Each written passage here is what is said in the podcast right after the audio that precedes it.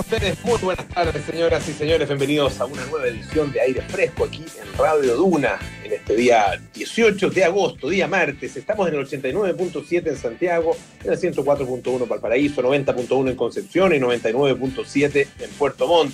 Nos pueden escuchar también en el canal 665 de BTR. Pueden utilizar nuestra aplicación Radio Duna o entrar a duna.cl en el lugar del planeta donde ustedes se encuentren. También nos pueden escuchar ahí en vivo y en nuestros podcasts en duna.cl, en Apple Podcasts, Spotify y las principales plataformas de podcast. Como buen día martes tenemos eh, sabores frescos esta tarde aquí en el programa con Alejandra Mulet, eh, cosas ricas para comer, para tomar, para pedir desde la casa. Y también vamos a hablar de ciencia.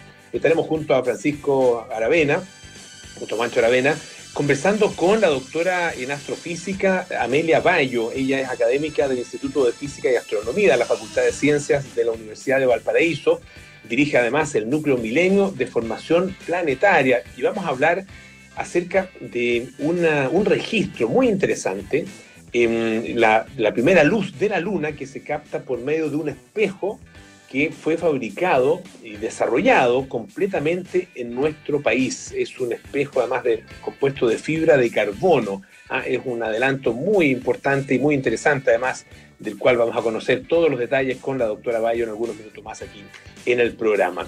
Y partimos, bueno, hay mucho tema que comentar, ah, la verdad que están pasando muchas cosas eh, en el ámbito judicial, en el ámbito policial, eh, de, de, los, tribunales penitenciarios también, eh, políticos, en todas partes están sucediendo cosas. María José Soto nos cuenta, nos pone al día. ¿Cómo estás, José? Buenas tardes. Buenas tardes, Polo. ¿Cómo estás tú? Bien, muy bien. Aquí muy interesado, bueno, con noticias de, de hace poco rato, ¿no es cierto?, eh, que tienen que ver Sí. eh, con la situación eh, de eh, Celestino Córdoba y su huelga de hambre. Lo escuchábamos ahí en, la- en el adelanto que hacía Francesca Ravizza. Depuso entonces esta huelga de hambre. ¿Cuáles son las condiciones eh, que se pusieron para este acuerdo? Tú nos cuentas. Te voy a contar. Sí, es una buena noticia porque luego de 107 días de huelga de hambre de Celestino Córdoba, finalmente hoy día se llegó a un acuerdo entre el gobierno y eh, parte de su grupo. La idea, recordemos que Celestino Córdoba está, eh, Córdoba está condenado por el crimen de Luxinger Macay, está condenado a 18 años de cárcel y parte del acuerdo en el que se llegó para que él no empezara una, una, una huelga seca, que era lo más complicado y lo que tenía eh, mucha preocupación a muchas personas, es que él pueda visitar su rehue hasta por 30 horas. ¿Qué es su rehue? Es eh, su territorio espiritual, ancestral, donde está el altar mapuche para ceremonias, donde él puede eh, generar todo su eh, eh, eh, performance espiritual eh, respecto de la cultura mapuche. Esa fue la solicitud que se hizo y finalmente la que se llegó a acuerdo. Esto había sido una autorización que se había dado al principio por 15 horas, sin embargo, ahora se extendió y además cuando él se recupere de esta huelga de hambre, recordemos que lleva eh, 107 días eh, sin alimento, él va a poder ser trasladado, en realidad eh, formalmente como postulación al Centro de Educación y Trabajo en Vilcum de Gendarmería, pero claro, eh, probablemente va a cumplir las condiciones para ser trasladado y cumplir su condena allá. Recordemos que hoy día el presidente Sebastián Piñera, luego de que las negociaciones se pusieran súper complicadas, recuerda, eh, Polo, que la semana pasada hubo un montón de protestas, ha habido manifestaciones, las tomas en los municipios, la situación ha estado súper complicada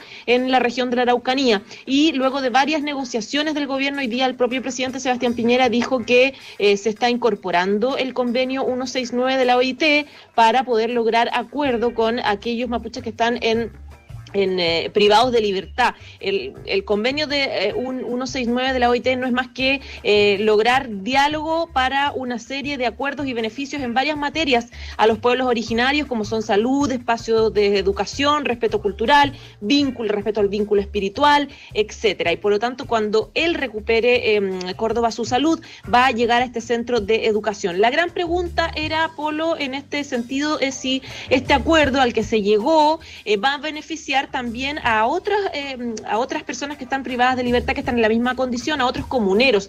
Y el acuerdo al que se llegó, que tiene ocho puntos, desde el 4 hasta el 8, tiene algo referido a eso. Y de hecho lo tengo en mis manos ahora y plantea que eh, primero eh, respecto a las demás personas que estén privadas de libertad actualmente en huelga de hambre, porque había más personas que están en huelga de hambre, eh, primero no va a haber sanción disciplinaria por parte de Gendarmería de Chile, se va a facilitar la postulación de personas privadas de libertad de pueblos originarios a centro de educación, al mismo centro de educación y trabajo, se va a mm, aceptar la solicitud de revisión de medidas cautelares y una serie de beneficios. Se va a continuar también con el desarrollo de diálogos interculturales penitenciarios para lograr empatizar con eh, los requerimientos, especialmente en materia cultural y espiritual, de los comuneros que están privados de libertad. Así que de esta forma, Polo, se logra un acuerdo que, eh, sin embargo, está siendo súper criticado por sectores de, eh, del oficialismo. Recién escuchaba al senador Iván Moreira que decía que es una bofetada a millones de chilenos porque esto demuestra total debilidad, porque recordemos que Córdoba está sentenciado por un crimen atroz, que es la muerte de la pareja Luxinger, Luxinger Macay, por lo tanto, eh, él estaba molesto, decía, esto, es un, eh, el gobierno transó con el Partido Comunista y no puede ser, etcétera, etcétera. Sin embargo, el senador, el ministro Diego Nala Larraín, tuvo diálogo desde el principio eh, con los sectores en negociación, a pesar de que lo criticó todo el mundo, Polo Nala Larraín, porque le decían que que era débil, lo, criticaban los empresarios de la Araucanía, los camioneros, también el senador Felipe Cas en algún minuto, eh, pero claro, se logró un acuerdo que eh, recién escuchaba Sergio Mico del, Instituto de Derecho Humano, se espera que se amplíe en general a todo el conflicto mapuche que está eh, reinando en la zona y se empiece finalmente un diálogo como que, tenga más resultados. Claro, aquí hay, hay yo creo, algunos antecedentes objetivos, varias, varias verdades en definitiva. Eh, una de ellas eh, es que eh, la verdad que cada vez que se ha iniciado algún tipo de movimiento de esta clase por parte de, de, los presos mapuche, la verdad que siempre han logrado alcanzar por lo menos en parte esos objetivos. y con eso han logrado efectivamente tener un trato distinto al del resto de la población penal chilena. Yo creo que en eso no hay, no hay duda. Eh, uno podrá considerar que es correcto, que no es correcto, que es justo o que no es justo. Ahí puede haber eh, discusión, ¿no es cierto? pero que han logrado eh, beneficios, y en el caso particular de Celestino Córdoba, beneficios que ningún otro condenado por homicidio em, ha logrado en, eh, nuestro país, em, sin considerar, por supuesto, los procesos de los cuales tanto se ha hablado también en estos días y que tienen que ver con las libertades condicionales, pero eso ya es, un asunto distinto, em, algo a lo que él todavía no, está en condiciones de postular. pero en términos de, los beneficios carcelarios, las condiciones penitenciarias, eh, efectivamente a través de este tipo eh, de, eh, de, huelgas, de este tipo de movimiento que él ha realizado y también otros, otros presos mapuches, la verdad es que han, logrado ah, efectivamente alcanzar por lo menos en parte sus objetivos. Y lo otro que yo creo que es absolutamente cierto, más allá de las críticas que pueda recibir el gobierno de turno con respecto a esto, ningún gobierno está en, tiene la capacidad y está en posición de eh, dejar que muera un, eh, huelguista de hambre. Em, no sé si iba a ser o no el caso, si la verdad que habían pasado ya 107 días, eh, podrían tal vez haber pasado incluso más, no sé exactamente las condiciones en las que él está, ni tampoco de qué manera se está manteniendo, ah, se le está manteniendo, digamos, desde el punto de vista de su salud en, todo este periodo, ah, que, es, extremadamente largo. O sea, uno, imagina una persona que está exclusivamente alimentándose de, líquido, de agua, digamos, ah, no, no, puede durar todo ese tiempo, por lo tanto algún tipo de, eh, sostén alimenticio me imagino que, tendrá. Ah, pero eh, más allá de eso, eh, no puede dejar un gobierno que esto llegue al extremo. Ah, ni, siquiera, ni siquiera al extremo de, la alimentación forzosa, aunque también es, es, un tema que se ha discutido mucho si es o no aceptable, eh, no solamente por parte de los gobiernos, sino que también por parte de los propios médicos. Entonces, yo creo que esto aquí estaba en un, en un zapato chino el gobierno. Eh, y no tenía otra que sentarse a negociar y, en ese sentido, eh, tú, lo, tú lo decías al principio, es una buena noticia. Sin duda que para la mantención de la, de la paz en la zona es efectivamente una buena noticia, por lo menos en lo inmediato. En el largo plazo es difícil saberlo. Ah, y en el largo plazo, lo hemos conversado otras veces, eh, no queda más que sentarse a discutir a hablar eh, y, a, ponerse de acuerdo, a llegar a consensos en los temas más profundos que tienen que ver eh, con el pueblo mapuche y toda la situación en la Araucanía. ¿ah? Porque simplemente solucionando los problemas puntuales de un caso, de otro, la verdad es que no vamos a llegar a ninguna parte. ¿ah? Esto, esto, esto de alguna manera nos despedimos de esta huelga de hambre para esperar la próxima. Eh, sin, sin, eh, sin, que vaya a pasar mucho entre medios es que no se abordan los temas de fondo. Mira, recién escuchaba al, a otro de los garantes de este acuerdo, que es el senador eh, Juan Ignacio Latorre de RD, que él decía que lamentablemente la gestión del gobierno, y, aplaudía mucho a la, pega que hizo especialmente el ministro Hernán Larraín, pero decía, fue demasiado tardía, porque dejar esperar 107 días, y es algo que siempre se le cuestiona a los gobiernos, porque ¿cuántas huelgas, huelgas de hambre, Polo, ya hemos presenciado, hemos visto, eh, que terminan en, situaciones extremas donde la persona está hospitalizada? Bueno, entonces él decía, ya llevamos demasiadas huelgas de hambre, demasiados días, y, esto debería haberse cerrado mucho antes, eh, para haberse evitado, por ejemplo, las tomas en los municipios con estos episodios bien agresivos entre la comunidad, entre los comuneros mapuche, lo que pasó en Tirúa, en, Cura, en por lo tanto, eh, claro, lo ideal es que eh, por lo menos este caso, uno de los casos que siempre cabe, una vez al año por lo menos los vemos, que se amplíe al conflicto mapuche y ya se empiece a una solución de fondo, por lo, menos tratar de trabajarla. Bueno, vamos a ver si eso llega, ¿ah? sí, porque la verdad que este es un tema del cual eh, efectivamente se vuelve a hablar solamente cuando hay huelgas de hambre o, o, cuando hay algún tipo de acto de, de, violencia que es especialmente llamativo, porque a la quema de camiones, a la, quema de campo, la verdad que desgraciadamente ya de alguna forma como que nos hemos acostumbrado, nos hemos tornado insensibles frente a eso, ¿ah? pero claro, si uno conversa con personas que viven en la zona, particularmente eh, los agricultores de la zona, ¿ah? sabemos que es un tema que están viviendo de manera muy crítica, muy aguda, eh, de forma permanente. Pero claro, acá en Santiago nos acordamos solamente en las situaciones extremas y ahí es cuando lo abordamos. Así que será en ese sentido, hasta la próxima. Exactamente. Ya pues José, un beso grande, hasta mañana, que esté muy bien. Oye, varias cosas, varias cosas que han estado, que han estado pasando eh, durante las últimas horas. Em, ustedes vieron, bueno, lo de ayer el inicio de la convención demócrata. Eh, hoy día eh, hay nuevas, nuevas presentaciones, ¿ah? nuevos, discursos. ¿ah? Eh, entre otros, el, el, que fuera secretario de Estado John Kerry, la representante Alexandria Ocasio Cortés, una de las estrellas de jóvenes del Partido Demócrata, el presidente, el expresidente Bill Clinton, ¿ah? quien va a ser probablemente el discurso principal, junto con eh, la em, eventual futura primera dama y ex, aquí en Estados Unidos le dicen ex segunda dama, ah, eh, Jill Biden. Em, e, ella va a ser justamente la que va a cerrar em, estas eh, presentaciones esta noche. Va a estar el expresidente Jimmy Carter también con Rosalind Carter. Va a actuar John Legend, eso va a estar también interesante. Así que el segundo día entonces de la convención demócrata. Em, y ayer una de las cosas, bueno, quedaron muchas cosas eh, dando vuelta a lo que se dijo, en los discursos de Bernie Sanders y particularmente el discurso de eh, Michelle Obama, quien fue muy dura en relación con, eh, con Donald Trump. Ah, un, eh, fue un discurso más largo, fueron 18 minutos ah, de, discurso en, eh, en, este mensaje virtual. y hubo una cosa que llamó la atención, una, una lecera podrán decir ustedes, pero es interesante también porque no hay nada en este tipo de presentaciones que, que, sea al azar. Y, Michelle Obama andaba con, un, con una cadenita ah, una, una, especie de un, pequeño, un, collar muy delicado con unas letras que decían vote, o sea, voten.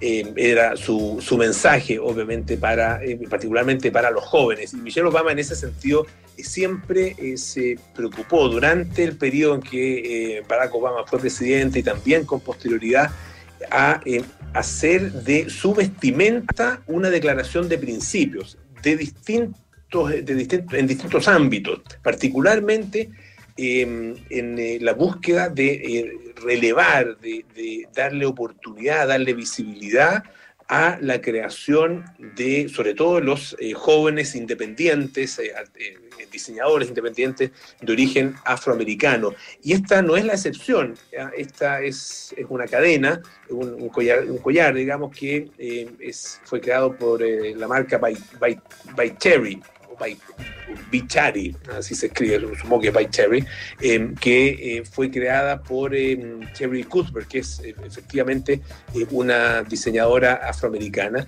que se manifestó además tremendamente honrada Em, de, em, saber, de ver que eh, Michelle Obama está utilizando eh, su diseño. Ah, eh, y de alguna manera también esto recuerda, em, tiene una reminiscencia, digamos, una, un antecedente por lo menos desde el punto de vista del signo expresado en la palabra vote, o, o voto, que estaba escrita en la frente de em, eh, uno de los eh, manifestantes eh, en la marcha de Selma. Ah, em, hay una fotografía que es, clásica ah, em, de, esa, de esa, una de esas marchas, ah, la marcha donde, donde atraviesan ese, ese puente, ¿no es cierto? Y son golpeados y efectivamente ahí uno de estos manifestantes tiene escrito en su frente, tiene como pintado blanco y escrito en su frente la palabra vote. así que eso es, bueno, parte, como les decía, tal vez una frivolidad, pero eh, todo, todo tiene valor eh, y todo simboliza algo ah, en, eh, este tipo de presentaciones y en este tipo de manifestaciones.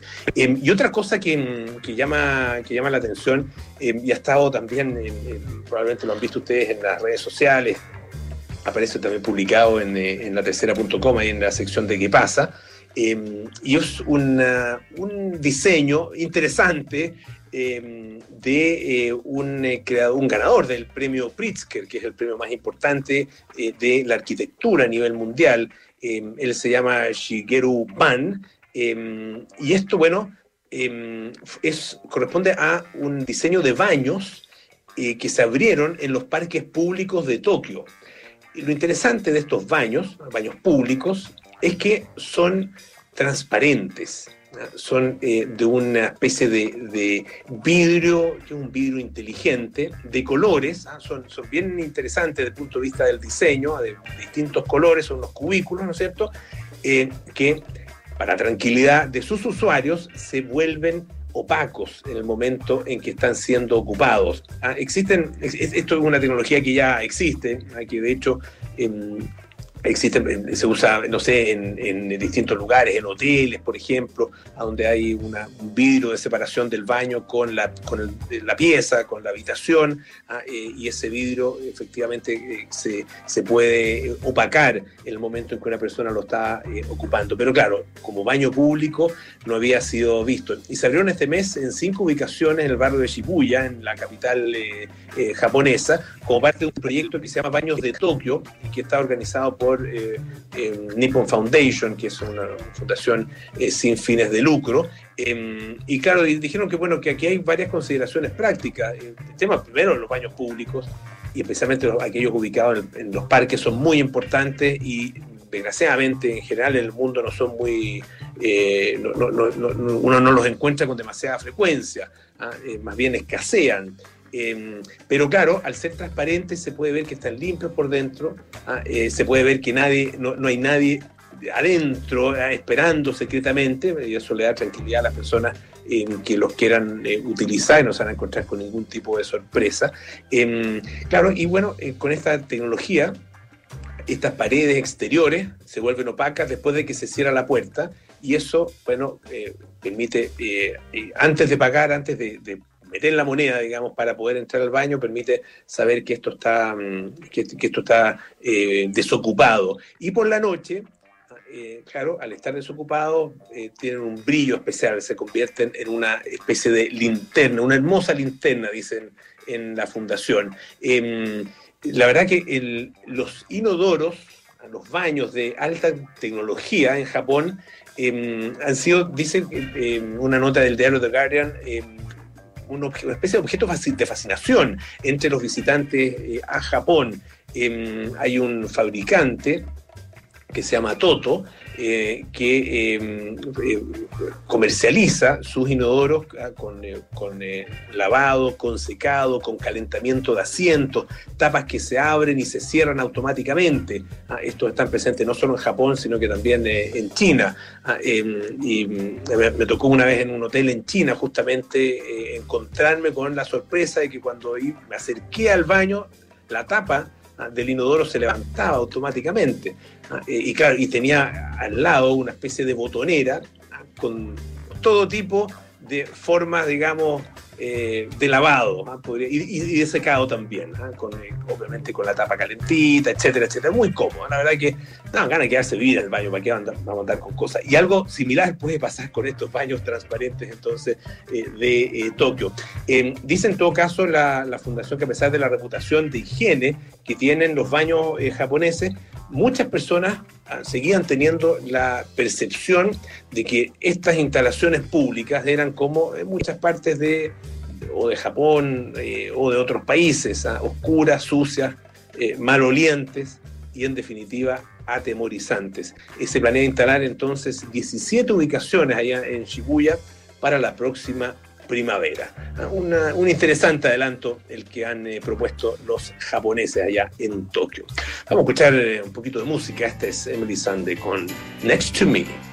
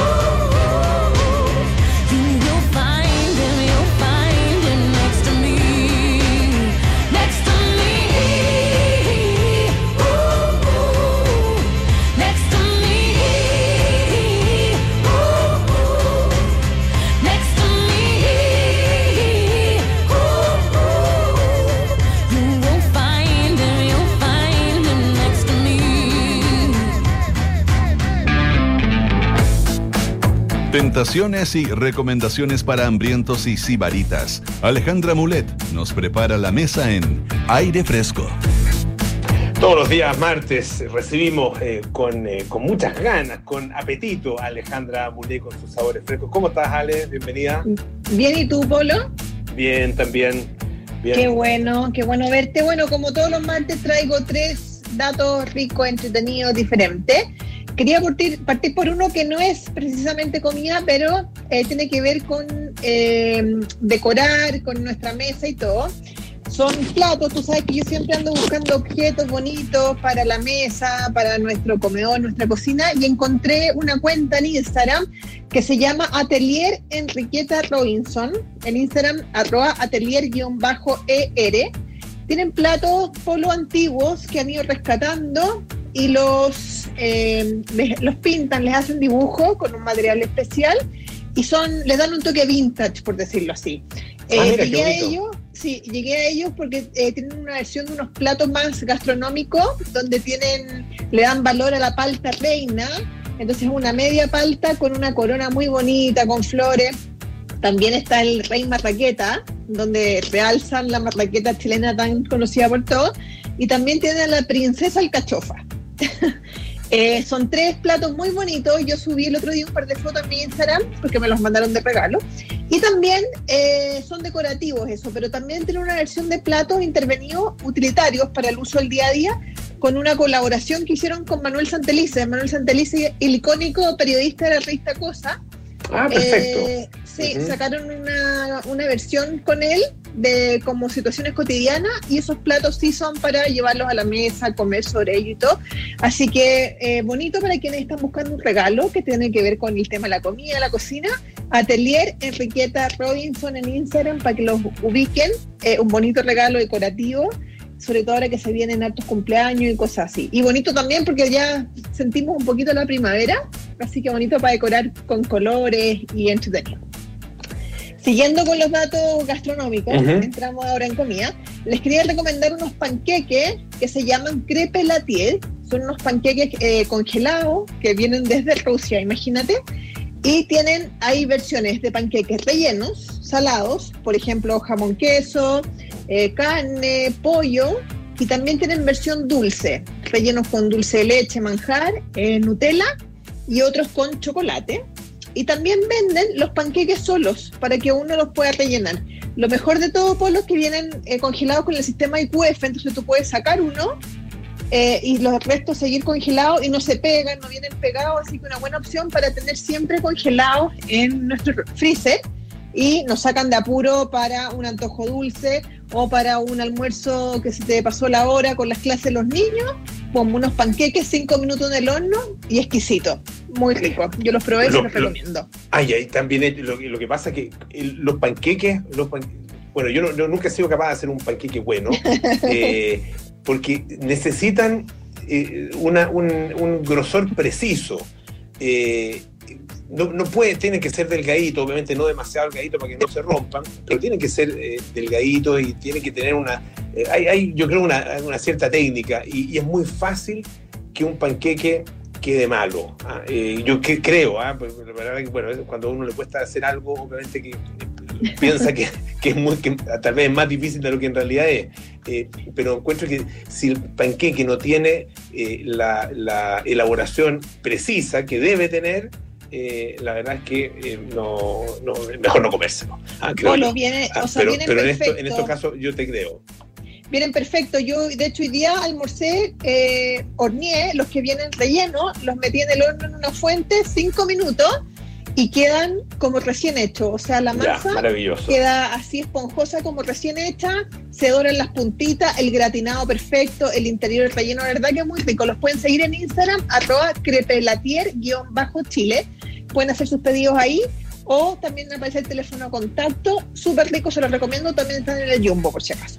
Y otro dato que ya aquí nos vamos de mantel largo, el conocido chef Cristian Correa, que es el dueño y chef del restaurante Mulato y Comedor Central, que lo hemos comentado en años anteriores, em, está elaborando cocina al vacío para llevar a las casas. Tiene varias em, comunas de despacho, Providencia, Vitacura, Las Condes, Los Arnechea y Chicureo, el vive en Chicureo. Eh, y tiene plato de estrella Polo que vale mucho la pena probar, como por ejemplo unas costillas confitadas que están por muchas horas de cocción. ¡Oh, qué rico suena esto! Sí. tienen una sobrecostilla guisada al vino que también tiene una cocción de una cocción de 5 o 6 horas, acompañamientos como ellos tienen su propia huerta con su señora también en la casa, entonces tienen acompañamientos hechos por ellos naturales, como por ejemplo unos ñoquis de zapallo que ellos mismos cosechan y preparan eh, y todo esto está hecho bajo el sistema Cook and Chill, que en el fondo ellos cocinan, enfrían, envasan y congelan. Entonces todo esto va al vacío con el único fin de que no se pierda la cadena de frío, que hoy día es súper importante con el tema de los delivery. Y eh, pueden seguirlos en el Instagram, arroba flor-de-cocina, flor de cocina en Instagram. Y ahí su señora la Andrea está tomando todos los pedidos. Cristian Correa, un tremendo chef, ha sido premiado por el Círculo Cronista Gastronómico en varias oportunidades y tiene una mano muy buena. O sea, los que conocen Mulato y Comer Central se van a sorprender porque aquí encontramos la mano de Cristian eh, ahora con delivery. Buenísimo. Ya, pues Ale, muy buenos, muy buenos datos para, el día de hoy. Además, el eh, dato el primero que diste, la verdad que bien, eh, bien original. Estaba mirando en Instagram los, los diseños que tienen. Hay, hay unos con, con insectos ah, que son realmente preciosos los platos. Tienen, no, tienen intervenciones de platos muy bonitas. Yo me enfoqué más en el mundo de los productos de la gastronomía, pero vale la pena que le echen una mirada a Atelier eh, Riqueta Robinson, a los Crepelatier y a Flor de Cocina con sus platos de comida al vacío. Perfecto. Ya pues Ale, muchísimas gracias. Un beso grande. Gracias, que estés bien, cuídate. Alejandra Mulé con sus sabores frescos todos los días martes aquí en nuestro programa. Hoy la conectividad pasó a ser más importante que nunca. En WOM, esto lo saben bien. Es por eso que siguen cambiando las reglas del juego y trabajando por entregar el mejor servicio a precios justos. WOM, nadie te da más. Inmobiliaria Fundamenta te entrega la oportunidad perfecta para vivir en una gran ubicación en Las Condes, Ecotempo, amplios y cómodos departamentos conectados con todo lo que necesitas. Conoce más de este proyecto en fundamenta.cl. Y hoy bajar la tasa de contagios en las personas es lo más importante. En AirLife siguen trabajando por eliminar los distintos tipos de virus, hongos y bacterias de espacios públicos, oficinas y autos. Infórmate mejor en airlife.com hacemos una pausa a la vuelta, martes de ciencias, aquí en eh, aire fresco. Ya volvemos, espero.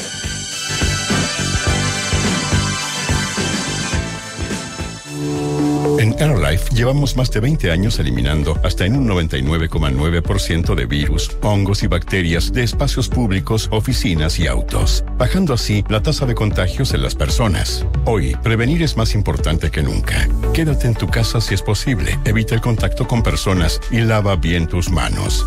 En AirLife seguiremos trabajando por eliminar los distintos tipos de virus, hongos y bacterias. Infórmate mejor en airlife.com. Si quieres vivir en la dehesa, en Inmobiliaria Fundamenta tenemos el proyecto perfecto con entrega inmediata.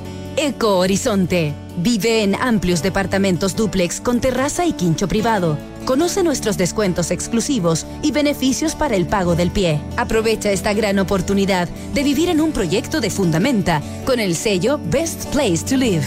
Conoce más de nuestros proyectos en fundamenta.cl. Tu felicidad, nuestro compromiso.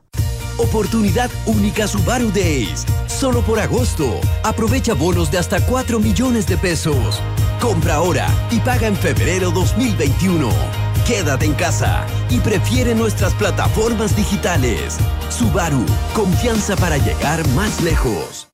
Tú elegiste construir tu presente. Nosotros elegimos apoyarte a ti y a más de 24 millones de clientes en todo el mundo, hoy y mañana. En Scotiabank celebramos tu libertad de elegir. Por esto cuentas con todo el respaldo obtenido en más de 180 años de historia y en 36 países para que tomes las mejores decisiones para tu vida y la de los tuyos, con la solidez que solo Scotiabank te puede dar. Scotiabank, la libertad de elegir tu mundo.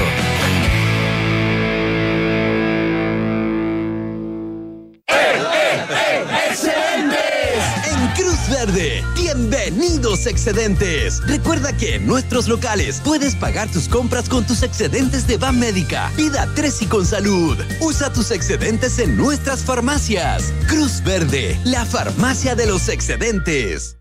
Roperopaula.cl, la vitrina virtual que queremos. Ingresa a www.roperopaula.cl y regálate eso que tanto mereces. Del 24 al 30 de agosto, entra a www.roperopaula.cl y disfruta de una selección especial de emprendedores locales con ofertas imperdibles y sin salir de casa. Cuídate y regálate eso que mereces. Apoyemos juntos el emprendimiento y comercio online. Presenta tricot.cl. Estás en aire fresco con Polo Ramírez. Ya estamos de vuelta aquí en aire fresco, esto es Radio Duna. Y eh, viene Ropero Paula, claro, roperopaula.cl, por supuesto, te invitan a comprar online para que te regales eso que tanto mereces. Desde el 24 al 30 de agosto, entra a www.roperopaula.cl y disfruta de una selección especial de emprendedores locales con ofertas imperdibles. Presenta tricot.cl y WOM es una de las compañías que ha sorprendido por su rápido crecimiento. Hoy son más de 6 millones de clientes y siguen trabajando con pasión para entregar la oferta más conveniente del mercado. WOM, nadie te da más. Nos preparamos para los viajes espaciales, conocemos los últimos avances de la medicina y nos enteramos de los nuevos algoritmos que se están usando. Activa tu inteligencia artificial, porque en aire fresco es hora de conversar con los expertos junto a Polo Ramírez y Francisco Aravena. Así es, todos los días martes hablamos de ciencias aquí en aire fresco y me acompaña como siempre Pancho Aravena. ¿Cómo estás Pancho? Buenas tardes. Muy bien, Polo, ¿cómo estás tú? Todo bien, muchas gracias. Oye, vamos a hablar de astronomía. Hace tiempo que no hablamos de astronomía en nuestros martes de ciencia.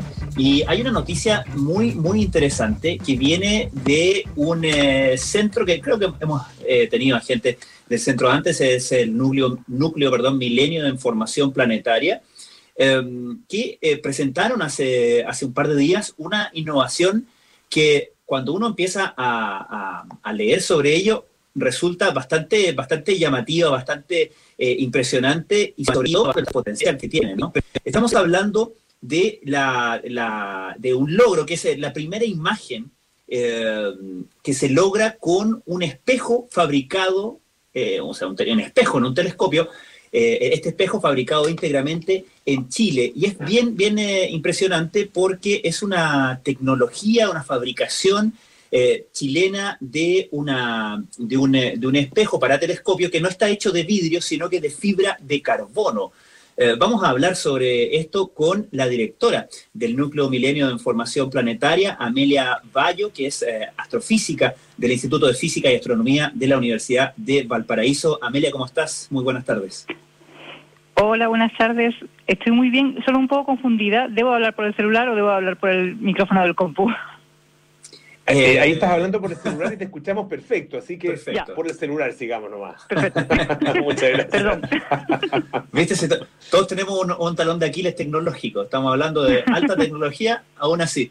Eh, Amelia, eh, hablemos un poco de, de, lo que significa el hecho de haber sido capaces de obtener una imagen uh, del espacio, en este caso una imagen de la Luna, con un espejo de telescopio fabricado en nuestro país. Sí, no solamente fabricado acá, sino además fabricado de un material que eh, no es el habitual que uno piensa, ¿verdad? Cuando uno piensa en un espejo, eh, uno piensa en vidrio.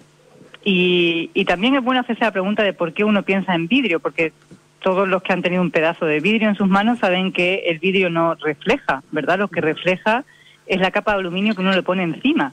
Pero lo importante del vidrio es que te permite tener una superficie de súper alta calidad. El vidrio es un material que uno lo puede pulir hasta una calidad espectacular, con lo cual después cuando le pongamos el aluminio y reflejemos la luz que nos llegue de donde sea, sea la luz del sol reflejada por la luna, sea la luz de una estrella, vamos a poder tener una imagen tan perfecta como perfecta sea esa superficie. Y lo que nosotros estamos haciendo es emular esa misma superficie perfecta, pero en fibra de carbono en vez de en vidrio. Principalmente porque la calidad puede ser tan buena, pero el peso es extremadamente menor, son muchísimo, muchísimo más livianos. Y de hecho, uno de los limitantes eh, a la hora de, por ejemplo, construir muchos telescopios grandes es que el precio tal cual de un telescopio es totalmente, está totalmente relacionado con el diámetro de su espejo mayor y ese precio también está totalmente relacionado con el peso de ese espejo. Entonces, hemos hecho un espejo, o sea, este telescopio súper casero, lo que tiene es un espejo de alta calidad hecho en Chile, pero no solamente un espejo de alta calidad, sino un espejo de alta calidad hecho en fibra de carbono. Claro, y eso eh, es eh, eh, una innovación, ¿no es cierto?, que hace que este sea un, caso y un espejo bastante, bastante singular. los, los, ¿Es el vidrio el que se utiliza de manera preferente para la fabricación de espejos o hay también otros materiales? Entiendo que se usan materiales cerámicos también, ¿o no? O, ahí estamos siempre hablando de algún tipo de vidrio. Son, son vidrios cerámicos, efectivamente. O sea, las dos características principales que tiene el vidrio y el vidrio cerámico es particularmente bueno en una de las dos, es, por un lado, poder conseguir esa superficie, poder hacer ese pulido de muy alta precisión. Eh, eso la mayoría de los vidrios te lo dan, la verdad, un vidrio, incluso un vidrio de ventana, se puede pulir a muy alta precisión. Pero la segunda característica es que, ¿dónde están los telescopios? Los telescopios están en los desiertos normalmente, ¿verdad? Que tienen unos gradientes de temperatura enormes entre el día y la noche. La, la inmensa mayoría de los materiales, y de hecho muchos vidrios, se deforman con la temperatura, es decir, se expanden, se contraen, ¿verdad? Entonces, ¿para qué nos sirve haber tenido esta precisión maravillosa en la superficie si después se va a deformar cuando lo llevemos al telescopio? Entonces, los vidrios cerámicos, los borosilicatos, el cerodur, que es un vidrio cerámico, lo que tienen es que no reaccionan a esos cambios de temperatura, con lo cual la misma superficie que uno tiene a 10 grados la tiene a 20 grados, la tiene a menos 2 y no hay ningún problema. La fibra de carbono presenta, no es tan, tan espectacular, eh, se llama el coeficiente de expansión, no tiene un coeficiente de expansión tan chico como los vidrios cerámicos, pero suficientemente bueno como para que eh, en condiciones de desierto, de donde están los telescopios, se funcione igual de bien que el vidrio. Amelia, ¿desde cuándo y quienes comenzaron a ver que la fibra de carbono tenía este potencial uso en la astronomía y ligado con eso, eh, esta, esta, primera imagen que se obtiene y este paso que ustedes dan eh, en, el, eh, en, el, núcleo milenio de formación planetaria, ¿cuál es el, está, está, dentro de qué programa, de qué plan de más largo plazo? ¿A, a dónde esperan llegar con esto? De hecho, la fibra de carbono en astronomía todavía se ocupa poquísimo. Hay un grupo en Estados Unidos, en Arizona, eh, que son los que hasta ahora han empujado ese desarrollo y poco más en astronomía. Eh, lo que es, bueno, yo lo encuentro muy entretenido, a lo mejor no todo el mundo lo encuentra igual de entretenido, pero lo que para mí es muy entretenido es como nosotros llegamos a esto, porque de hecho lo que se estaba haciendo en Chile, eh, en la Santa María, en el grupo del CCT Val, ellos estaban ocupando fibra de carbono para espejos pero para altas energías. Nada, nada que ver con astronomía. Lo que querían era un material que ellos pudieran manejar, lo voy a decir muy a grosso modo, ¿eh? pero que pudieran manejar la luz y que no interactuara demasiado con las determinadas partículas que ellos trabajan. Con lo cual necesitaban que fuera un material muy, muy liviano. Y justo por eh, algo que yo creo que no ocurre suficiente en ciencia, que es que la gente se pase un poco de disciplina y le dé charlas a gente de otra disciplina justo porque estábamos hablando con eh, físicos de partículas, cuando lo que yo hago no tiene nada que ver con eso, lo que yo hago es tratar de entender cómo se suman los planetas, fue cuando surgió la idea de, esperen, pero esto que están desarrollando para física de partículas tiene muchísimas aplicaciones para poder construir nuevos telescopios, y ahí ya voy a futuro. Lo que nosotros queremos hacer es a futuro construir un arreglo de telescopios que sea similar a ALMA, en el sentido de que sean muchísimos telescopios, pero que sean telescopios, no que sean antenas, no que sean radioantenas. Entonces, ahora mismo la limitante, eso hoy por hoy no se puede hacer si no hacemos un cambio de paradigma en cómo diseñamos los telescopios. Porque no se pueden hacer 20 BLTs, 20 telescopios de 8 metros, no se puede. Entonces, ahí surgió una oportunidad maravillosa porque la otra ventaja de la fibra de carbono, además de que es muy liviana, con lo cual todos los costos se abaratan pero factores muy altos. La otra ventaja es que además el, la fibra de carbono, el proceso por el que uno hace un espejo de fibra de carbono es básicamente copiando un molde similar a lo que se hace en aeronáutica, similar a lo que se hace para construir un mm. barco. Entonces, eso te permite que puedas crear muchas copias en un tiempo muy bajo y con muy poca interacción humana también. El proceso de creación de espejos para telescopios, incluso los telescopios profesionales enormes, el proceso sigue siendo muy artesanal en cierto modo. Por ejemplo, los eh, segmentos de 8 metros que se están haciendo para el GMT, se hace un horno y toda una estructura de horno ex proceso para cada uno de esos segmentos. Se hace uno, uno demora eh, muchos meses, sino un año, y tiene que empezar de cero, no totalmente, pero prácticamente de cero, a hacer el siguiente.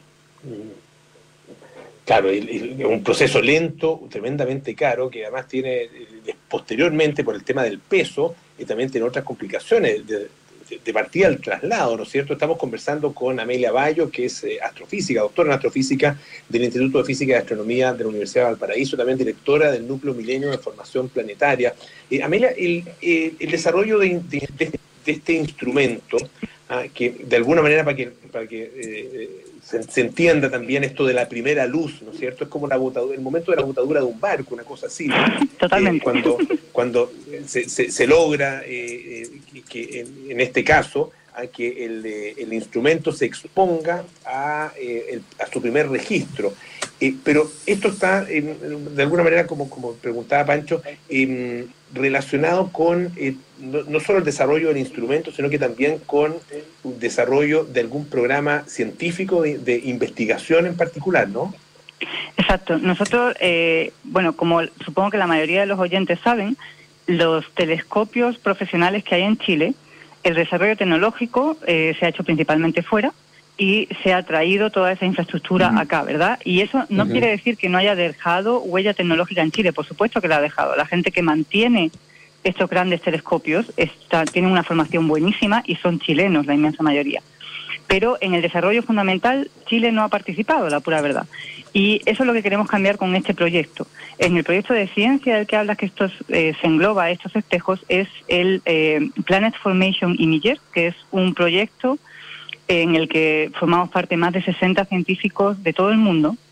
Y nuestro objetivo de ciencia es tomar una imagen nítida de un planeta formándose, en el momento de formación, para poder entender muchas de las grandes preguntas que todavía tenemos. O sea, sabemos que hay miles de lo que se llaman exoplanetas, eso quiere decir planetas orbitando estrellas que no son el Sol.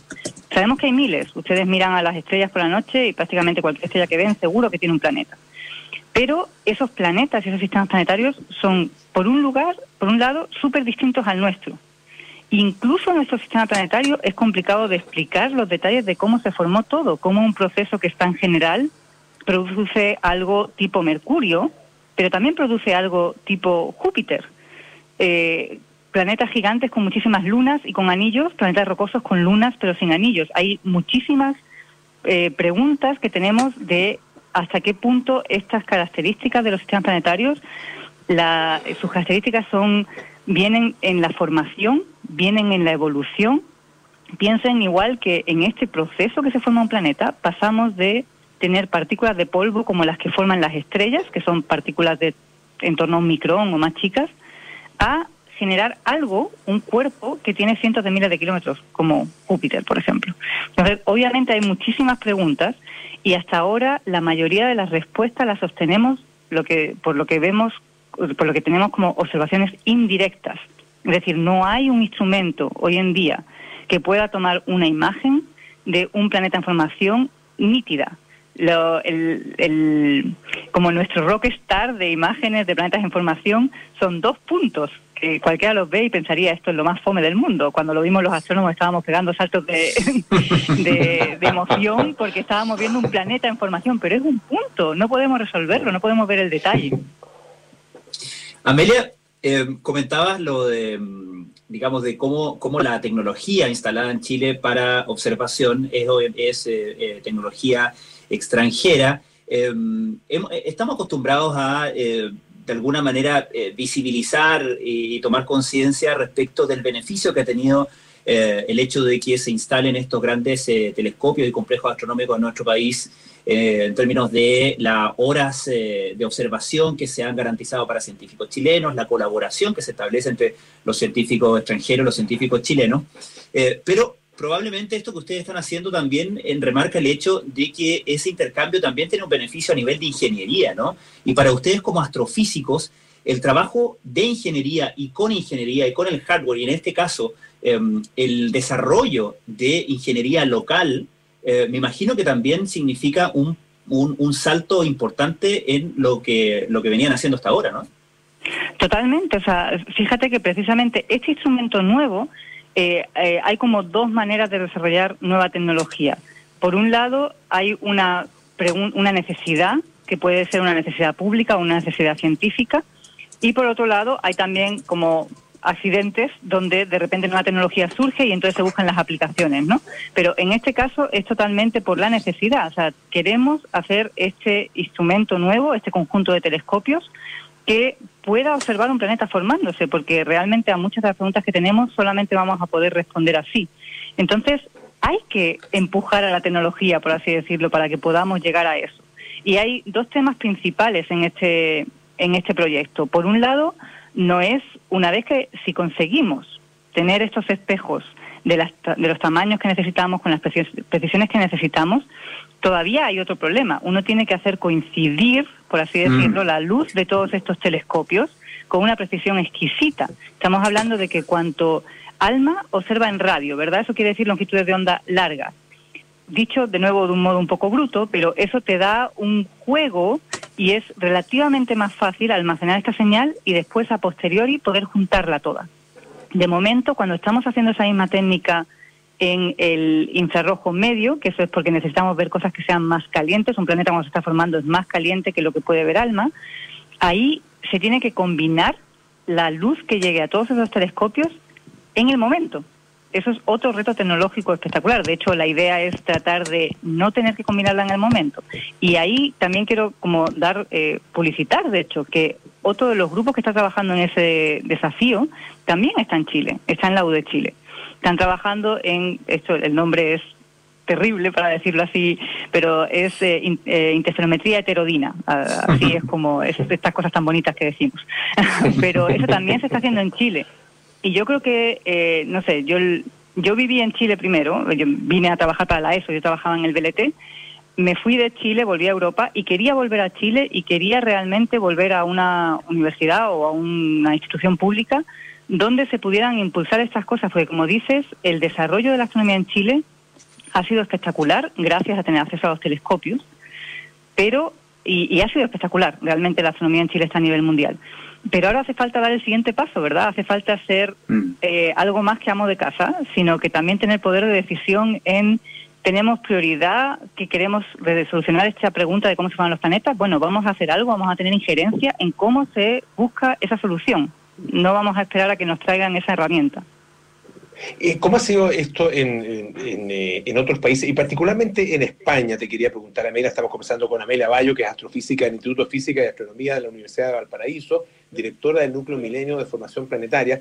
Y te pregunto por España, eh, entiendo que es, eh, de partida tu nacionalidad es española, pero además España de alguna manera es un competidor nuestro en, eh, la instalación de algunos de los telescopios eh, más importantes de los últimos años. Eh, ¿Cómo ha sido en ese sentido el efecto que ha tenido la instalación de grandes telescopios de, nivel mundial en la astronomía española y también en el desarrollo ingenieril desde el punto de vista no solo del hardware, sino que también del software? Una pregunta fantástica, porque de hecho para mí es un poco como lo que se ha hecho en el IAC, en el Instituto de Astrofísica de Canarias, que no es el único telescopio que hay en España, pero como tienen el GTC, eh, es el, como la joya de la corona, ¿no? Eh, pero precisamente en el IAC ahora mismo tienen laboratorios donde se hace óptica, donde se hace mecánica eh, de, de, nivel mundial. Y eso, ese tipo de... Y, y, también hay empresas privadas que están trabajando para esos instrumentos. Toda esa estructura no existía en España antes, porque de hecho los, eh, la mayoría de los observatorios que había en España, eh, los telescopios que estaban en esos observatorios, eran un modelo similar a Chile, eran telescopios que venían de fuera. Por ejemplo, los telescopios de Calar Alto en Alemania venían del Max Planck. Eh, los telescopios de La Palma venían de Reino Unido y de otros sitios. Y con el CTC fue una apuesta enorme y, por supuesto, tuvieron mil problemas porque hacer desarrollo tecnológico no es sencillo. Pero ¿qué, en, qué se tradujo eso? Se tradujo que años después de que empezara el GTC hay un nuevo tejido empresarial que se puede también diseminar a otros tipos de eh, tecnología de alta precisión. Por ejemplo, hay técnicas eh, que se llaman, por ejemplo, de óptica adaptativa, donde tratamos de combatir el efecto de la atmósfera. Y las técnicas que se usan son muy similares a técnicas que se usan para corregir defectos de nuestros ojos, oftalmólogos. Entonces, hay lo que se diría crossover, no quiero usar el anglicismo, pero no me sale ahora la palabra, entre, entre distintas tecnologías y, por ejemplo, eh, un ejemplo local. Varios de nuestros chicos, de los ingenieros que están trabajando en estos espejos, están tratando de hacer una startup para eh, ocupar ese tipo de, espejos de fibra de carbono en colectores solares. Lo mismo, es otro tema súper relevante para Chile y puede haber cruce de eh, experticia entre unos temas y otros. Claro, y aquí queda absolutamente eh, demostrado, eh, y algo, más que ha demostrado que, se ha dicho tantas veces, ¿no es cierto?, que eh, efectivamente el, desarrollo científico, el desarrollo de investigación que se está haciendo en Chile en, el ámbito de la astronomía, también en otros ámbitos como la, biología, por ejemplo, es efectivamente de nivel mundial algo que hay que reconocer y hay que sin duda fomentar. Le queremos agradecer muchísimo a nuestra entrevistada esta tarde, Amelia Bayo, astrofísica del Instituto Física y Astronomía de la Universidad de Valparaíso, directora del Núcleo Milenio de Formación eh, Planetaria. Primera vez que está acá en el programa, espero que no sea la última que la tengamos nuevamente para conversar sobre estos temas. Muchas gracias, Amelia. Muchas gracias a vosotros y yo feliz de volver. Totalmente. Muchas gracias. Pancho, un abrazo. Un gusto, Polo. Nos, vemos. Vamos a juntar otro día esta semana porque hay algo de lo que vamos a hablar y que es parte de tus, de tus múltiples expertices, ¿ah? que son las elecciones norteamericanas. Así que el jueves vamos a estar conversando justamente de esto para hablar eh, de ya de la finalización de la Convención Demócrata. Un abrazo grande. Nos vemos, Polo. Ya nos vamos en Amores Notables, eh, luego Nada Personal, Terapia Chilensis y Sintonía Crónica, Discografías. Muchas gracias por acompañarnos esta tarde aquí en Aire Fresco. Sigan en compañía de Radio Duna y también ingresando a duna.cl. Chao.